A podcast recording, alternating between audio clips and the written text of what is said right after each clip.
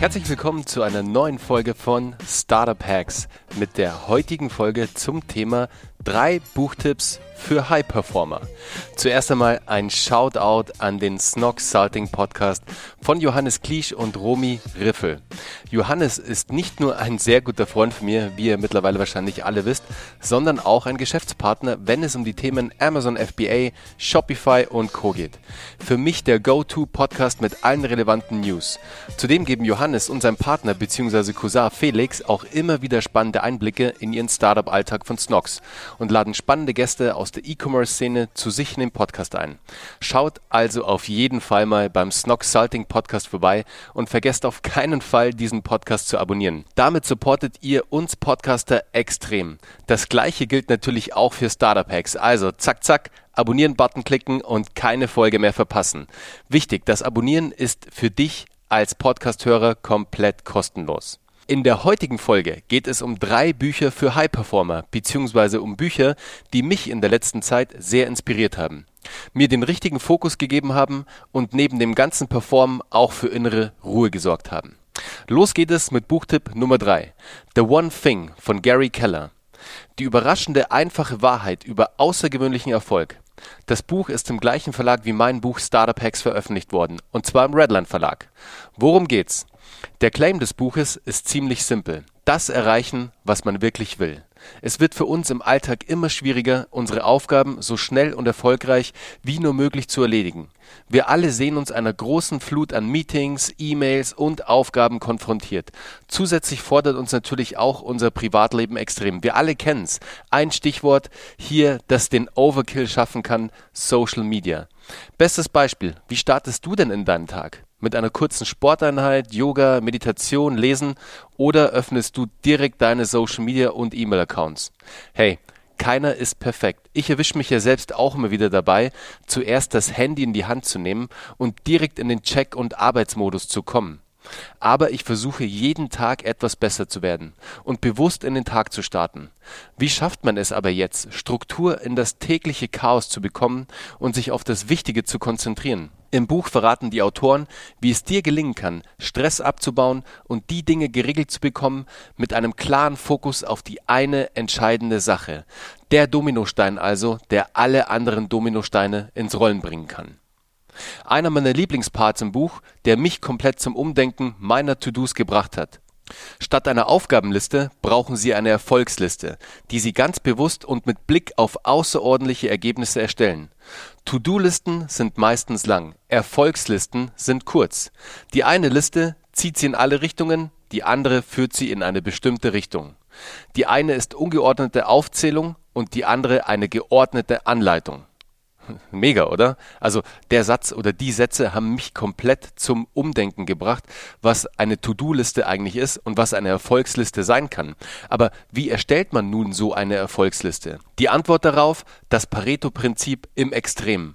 Die 80-20-Regel ist sozusagen dein Ausgangspunkt, aber nicht der entscheidende Punkt für deinen Erfolg. Was Pareto begonnen hat, musst du jetzt zu Ende bringen.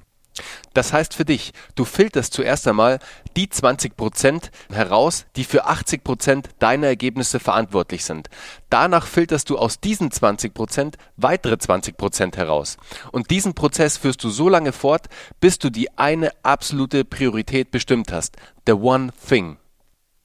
Buchtipp Nummer zwei habe ich gelesen, kurz bevor ich letztes Jahr nach Costa Rica gereist bin, um mich gemeinsam mit 50 anderen Unternehmern aus aller Welt auf eine spirituelle Reise zu begeben und an meinem eigenen persönlichen Wachstum zu arbeiten. Stealing Fire: How Silicon Valley, the Navy SEALs and Maverick Scientists are revolutionizing the way we live and work von Stephen Kotler und Jamie Wheel. Auf Deutsch lautet der Titel Stealing Fire – Spitzenleistungen aus dem Labor. Schneller, höher und weiter. Wir fühlen uns ständig getrieben von neuen Höchstleistungen, pushen uns immer selbst wieder dazu. Das Motto der heutigen Zeit kann man also sagen. Der Vorgänger dieses Buches war The Rise of Superman und behandelte hauptsächlich das Thema des Flow-Zustands, also die vollkommene Konzentration, ein in sich selbst zu verlieren sozusagen.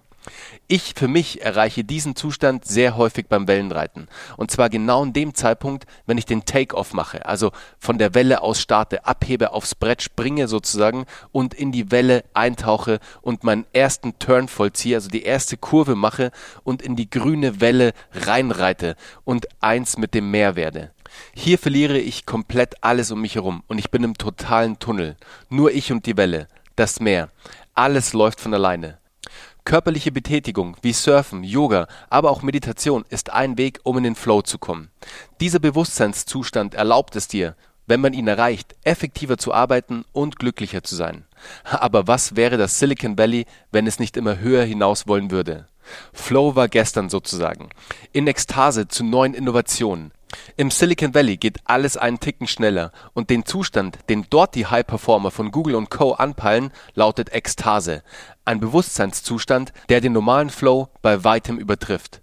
Aus dem Griechischen übersetzt bedeutet das so viel wie aus sich selbst heraustreten die Autoren nehmen in ihrem Buch die Taktiken bedeutender Unternehmer und Navy Seals unter die Lupe, wie diese erweiternde Bewusstseinszustände erreicht werden und gehen vor allem der Frage nach, wie Spitzenleistung auf Knopfdruck in unserer heutigen Zeit überhaupt möglich ist. Der bekannte Ingenieur und Mitbegründer der Singularity University, Peter Diamandis, trifft es wirklich mit einem Satz ganz gut. A User Manual for Hacking Your Brain to Drive High Performance.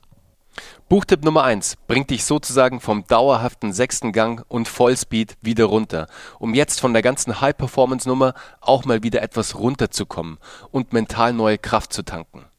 So wie wir oft der Karatemeister mit schwarzen Gürtel sein müssen, sollten wir aber auch immer wieder zum Zen-Meister mutieren. Dafür eignet sich nicht nur die Meditation, sondern auch die Aneigung nützlicher geistiger Gewohnheiten und vor allem natürlich auch Achtsamkeitstraining. Ein wichtiger Wegbegleiter für mich war und ist hier Search Inside Yourself. Optimiere dein Leben durch Achtsamkeit von Chad Meng Tan, einem der ersten Google-Mitarbeiter der Welt, seines Zeichen Ingenieur und der faulste Achtsamkeitslehrer der Welt. Die beste Suchmaschine ist unser Geist und das wichtigste Suchergebnis sind wir selbst. Tan entwickelte gemeinsam mit anderen bekannten Persönlichkeiten wie Daniel Goleman und John Kabat-Zinn ein achtwöchiges Programm für alle Google-Mitarbeiter, welches sie Search Inside Yourself nannten. Der Kurs und somit auch das Buch bestehen aus drei wesentlichen Bereichen: Achtsamkeitstraining, Selbsterkenntnis und die Aneignung nützlicher geistiger Gewohnheiten. Die Antwort auf die große Frage also: Wie baue ich Achtsamkeit in meinem Alltag ein und weil der Autor ein so fauler Achtsamkeits und Meditationslehrer ist, empfiehlt er uns zum Start unseres Trainings folgende Übung: Mache einen achtsamen Atemzug am Tag. Atme einmal achtsam ein und wieder aus, und du hast deine Pflicht für heute getan. Ich selbst habe für mich vor kurzem eine wirklich tolle App für meine Virtual Reality Brille Oculus gefunden. Trip eine VR-Meditations-App mit wirklich abgefahrenen Welten, in denen man meditieren kann. Egal ob im Wald oder schwebend über der Erde im Universum, hier wird das Thema Meditation komplett neu definiert. Und für einen Technologieinteressierten wie mich ein geniales Spielfeld, um neue Erfahrungen zu sammeln. Wobei ich am liebsten wirklich einfach nur oldschool meditiere. Einfach auf dem Boden mit einem Meditationskissen und beruhigender Musik. So, ich hoffe, diese Buchtipps haben dich etwas inspirieren können. Alle Links zu den Büchern findest du natürlich in den Show Notes. Und wenn du jetzt noch einen Buchtipp für mich hast, den ich unbedingt lesen sollte, schick mir diesen gerne per Nachricht auf LinkedIn. Ich freue mich von dir zu hören. Dein Bernhard.